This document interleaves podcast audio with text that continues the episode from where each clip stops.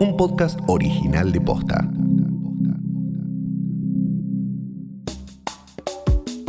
El aislamiento se flexibiliza en el AMBA y ahora el cuidado depende de nosotros. ¿De qué hablamos cuando hablamos de responsabilidad social? Hoy es lunes 20 de julio. Soy Martina Sotopose y esto pasó posta. A partir de hoy entra en vigencia la nueva fase de la cuarentena en el AMBA. En los próximos días vamos a ver reapertura de comercios de cercanía, galerías, negocios de ropa, peluquerías, vamos, y muchos rubros más. Del lado individual deberíamos preguntarnos cada día qué somos capaces de aportar para que esta pandemia pase más rápido.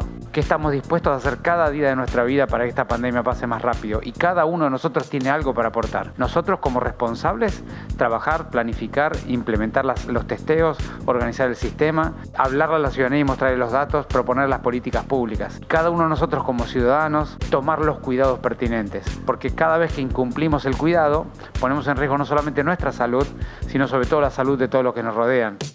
Esta flexibilización se explica más por factores sociales y económicos que científicos. En las últimas semanas tuvimos récord de contagios por día.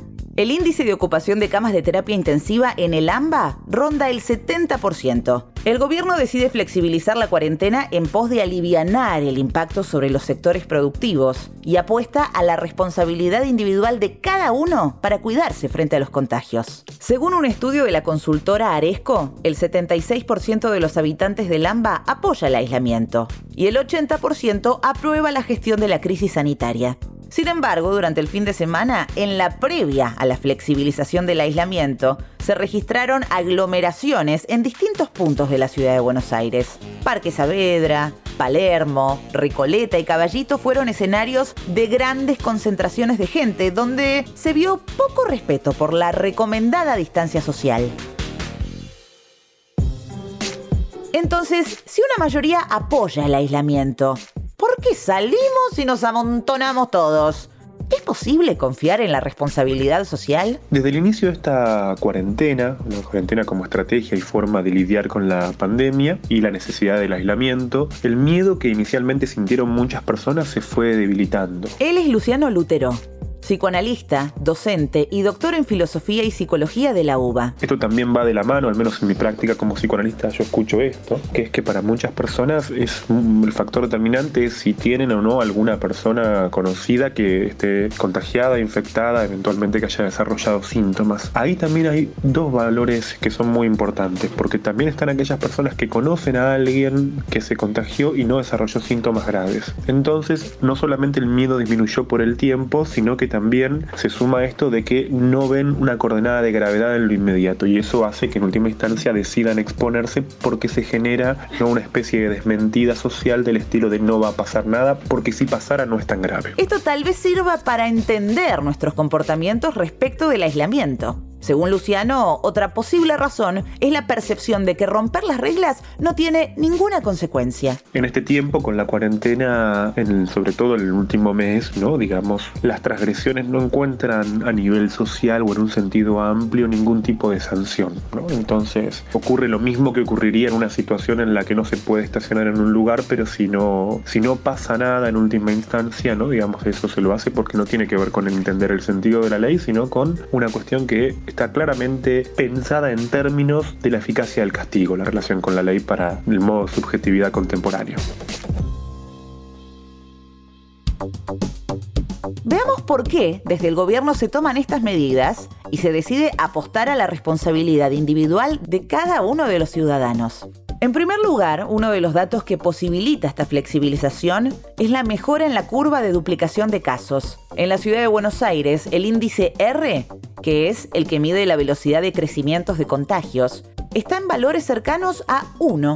Esto significa que cada portador del virus contagia en promedio a una sola persona. En otras palabras, por cada persona que se contagia, hay una que se recupera. De esta manera, el número y la velocidad de los contagios es estable y la curva de duplicación de casos no escala. Eso sí, para mantener la situación como está ahora, es indispensable el compromiso de la sociedad. Pero, ¿se puede generar conciencia y responsabilidad social desde la política hacia los ciudadanos?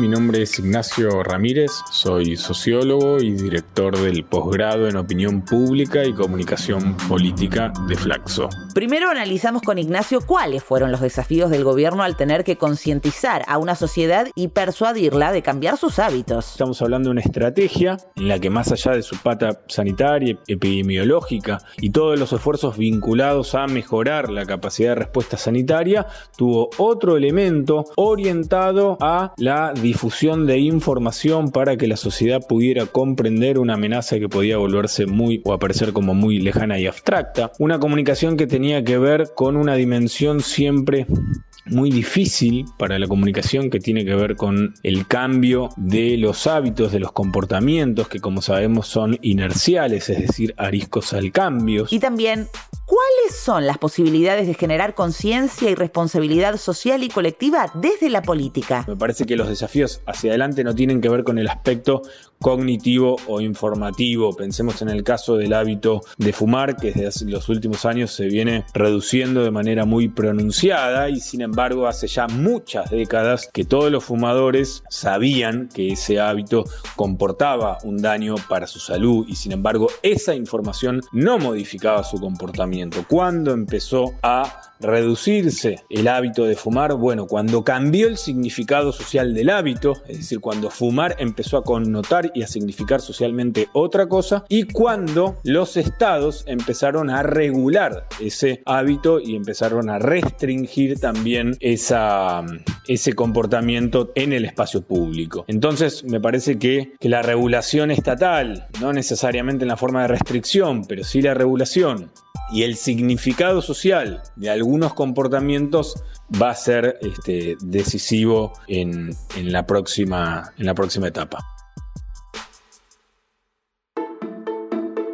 Entonces, ¿vamos a poder confiar el control de esta pandemia en la responsabilidad individual de cada uno? El aislamiento hoy en día es sostenible solamente si tenemos presente el carácter y el valor ético que tiene. Esto es como forma de relación con los demás y como forma de vínculo comunitario. Entendamos que respetar el aislamiento y las normas no es solo una medida de cuidado individual, es también un compromiso a nivel comunitario y social es el comportamiento de cada uno de nosotros el que va a determinar el futuro y las problemáticas que vendrán. En este punto, ¿no? lo, lo más complejo para pensar la cuarentena de, de aquí a, un tiempo no es tratar de desactivar como las interpretaciones individualistas que hay de ya sea de la normativa, ya sea respecto del vínculo con los demás, porque también esto es algo que se vio muy fuerte en el inicio de la cuarentena, sobre todo, que es que se pensaba mucho más qué hacer en función de qué hacía el otro, ¿no? Digamos, lo que a mí más me preocupa en este momento, si tuviera que ubicar una situación, es que el criterio a la hora de tomar decisiones sea ver qué hace el vecino, qué hace el de al lado, qué hace el de allá. Me parece que se pierde en ese punto que la ley solamente funciona si se puede sostener desde un punto de vista autónomo, esto es, dándose a uno a uno mismo una ley en función de la circunstancia en la que está. Esto pasó posta, es una producción original de posta. Escúchanos de lunes a viernes al final del día en Spotify, Apple Podcast y en todas las apps de podcast.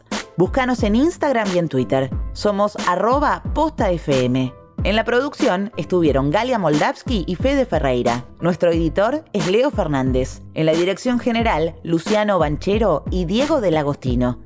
Soy Martina Sotopose y esto pasó posta. Yo la peluquería no saben cómo la extraño, chicos.